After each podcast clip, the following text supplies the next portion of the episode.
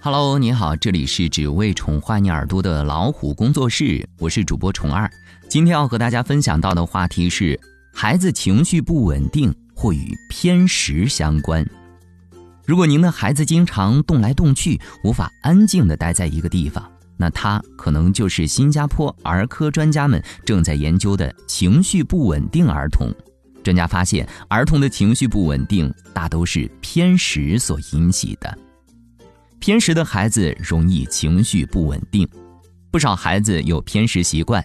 虽然偏食不是病哈，但是长久的偏食会影响各种营养物质的吸收，尤其是在儿童时期，生长发育旺盛，需要各种物质的补充。偏食会造成某种营养物质的缺乏，正如造房子，如缺少某种材料，造出的房屋不会牢固一样，会引起儿童生长发育的障碍。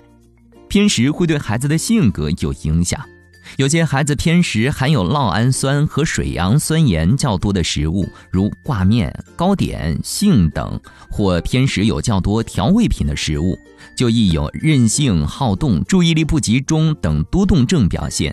偏食荤菜的孩子，血中五至九色胺水平升高，会产生暴躁易怒、喜动好斗、不听劝阻等不良表现。偏食甜食的孩子消耗了体内大量维生素 B 一，会使丙酮酸乳酸蓄积，出现情绪不稳定、好哭闹、爱激动等表现。调查发现，越不喜欢蔬菜的儿童，其咬合力越弱，而且不喜欢吃蔬菜的孩子有蛀牙也比较多。蛀牙多则不能用力咀嚼，牙齿好坏关系到咀嚼功能，而咀嚼可以缓解紧张和焦虑。肾上腺激素的分娩也与稳定情绪有关。紧张或饥饿的时候，血液中的肾上腺素分泌的激素就会增加。这种激素就是所谓的斗争激素，作用是拼命咬住猎物，不达目的绝不退缩。但是咬合力差会减少体内的斗争激素的分娩，致使紧张焦虑得不到缓解。此外，从营养学的观点来说，不喜欢吃蔬菜也对情绪不利。蔬菜中的钾有助于镇静神经、安定情绪。相反的，动物性食物或食盐、味精、小苏打之中的钠会使神经兴奋。另外，体内过剩的钠能否顺利的排泄出去，钾扮演着很重要的角色。不喜欢吃蔬菜者通常无法摄取足够的钾，因此多余的钠无法全数排出。残留在体内，变成焦虑、情绪不稳定的主因。那家长如何帮助孩子纠正偏食呢？一、纠正偏食要早开始。由于婴儿期极少或根本没有接触过苦味或酸味食物，到幼儿时就会对这类食物极不适应。所以要在婴儿期有意识地让宝宝接触苦味或酸味食品，可以预防今后出现偏食。如给予少量有葱姜的鱼汤、米醋汤面或含少许胡椒的菜汤等。二、家长应注意烹调方法，食物要多样，烹调时要做到色香味俱全，引起孩子对食物的兴趣。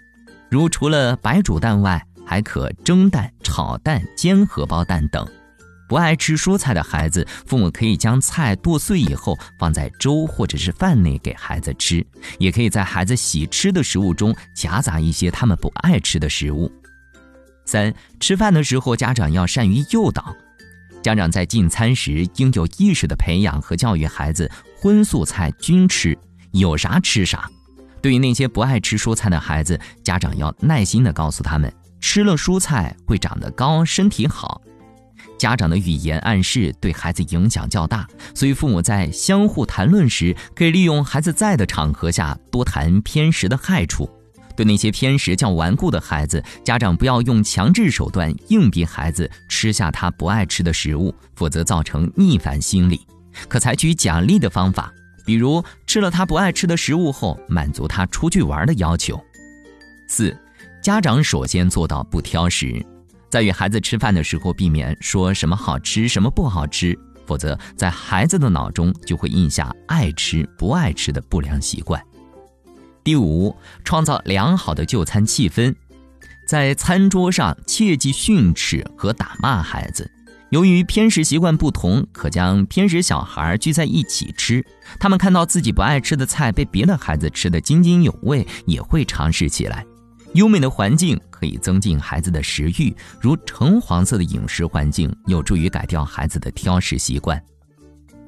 应值得注意的是，有些孩子患慢性疾病，如贫血、肝炎、锌缺乏等，也会导致偏食习惯。此时，家长应带孩子到医院诊治，从源头上治好孩子偏食习惯。好了，今天的分享就到这里，欢迎订阅微信公众号“老虎小助手”。进入右下角会员中心，收听本专辑完整音频，获取超过一万个中英文有声资源。下期节目再会。